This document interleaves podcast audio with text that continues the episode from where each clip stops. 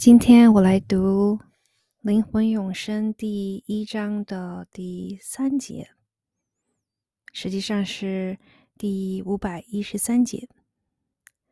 一九七零年二月五日星期四晚九点十分。通常这节该在昨天举行的，但真为了想变化一下，是是星期四。在课前他说。当我想到赛斯自己在写这本书时，我仍然感到怯场。当课开始时，赛斯的确立即继续着他的书。晚安。现在我们继续。这本书本身就可以证实自我并没有全盘占有人格，因为无疑的他确实是由另一个人格着作，而并非那名为真罗伯茨的作家。既然真罗伯茨所拥有的能力，整个种族生来也就有，那么我们至少得承认，人类拥有的属性比平时我们归之于他的要多得多。我希望来解释这些能力是什么，并且指出每一个人都能用的一些方法，从而释放出这些潜能。人格是一个不断在改变的完形感知形态，它即本体中能感知的那个部分。我不把我的感知勉强加诸于我借之讲话的这女人，她的意识在我的通讯中也没被抹掉，反之，她的意识有所扩展，并且她能把能量投射向三次元实相之外。这种远离物质系统的灌注可能使她的意识看起来像是被消灭了，其实它反而更加增加了。现在我从自己的实相界对这个女人集中注意力，但她说的字句。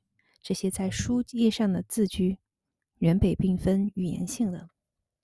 首先，你们所知的语言是一种缓慢的玩意儿，一个个字母串成一个字，一个个字再造成一句，这是现行思想模式的结果。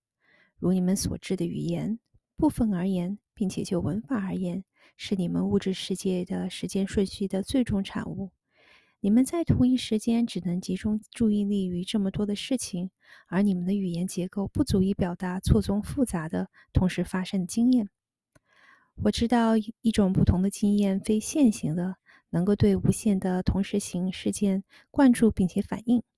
鲁伯无法表达它们，因此如果想要沟通的话，他们必须平摊成线性的表达方式。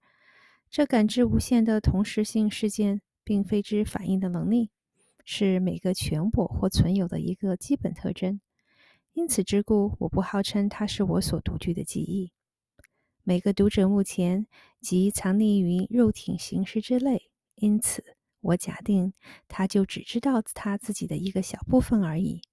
如我先前提到的，存有即整个的本体身份，而每个人只是这本体的一个显示。一个独立的、比永远确实的一个部分。因此，在这些通讯里，鲁伯的意识扩展了，却关注于一个不同的次元，一个介于他和我的实相之间的次元，一个相当不受干扰的场地。此地在他的允许与同意下，我将某些观念传输给他。那些观念并非中立的。因为所有的知识或资料都带着拥有者或者传递者的个人色彩。鲁伯把他的语言知识供我们利用，而我俩十分自动地带出了我将要讲的各种字句。分神是可能发生的，就如任何资料都可能被曲解。不过现在我们已习惯一同工作，扭曲已很少了。我的能量也有些透过鲁伯透射，控制了他的肉体。他和我的能量一起在课中。现在就当我说的这些句子时也一样。以后我还会讨论许多其他的知见。因此，我并非鲁伯潜意识的产物，正如他也并非我的潜意识的产物。我也不是一个第二人格，凌厉地试图颠覆一个不安定的自我。事实上，我特别留意使鲁伯人格的所有部分都受益。并使他们的完整性得以维持，并是受到尊崇。在他的人格内有一种颇为独特的设备，才使得我们有通讯的可能。我将尽可能以最简的方式予以说明。在他心灵内有一个等于是透明的次元性的回旋面，它几乎可被当作一扇打开的窗子。经由它能感知到其他的实相，那是一个多次元的开口。到某个程度，它不会被实质焦点的阴影所遮蔽。肉体感官常使你看不见这些开放的通道，同因为五官只按照他们自己的形象来感知实相。那么，到某个程度，我透过你们时空里一个心理的回旋面进入你们的实相。以某种方式来说，这样的一个开放的通道，几乎像是鲁伯与我的人格之间的一个通路，因此两者之间能有沟通。这种在存在的不同次元之间的心理的与心理的回旋面，并非不寻常，只是他们不常被认出来，更不常被利用。长长的停顿许多次之一，但整体来说，真的速度要比赛诗书有关的头两节快得多，而且更有信心。同时，他也喜欢赛斯到现在为止所写的东西。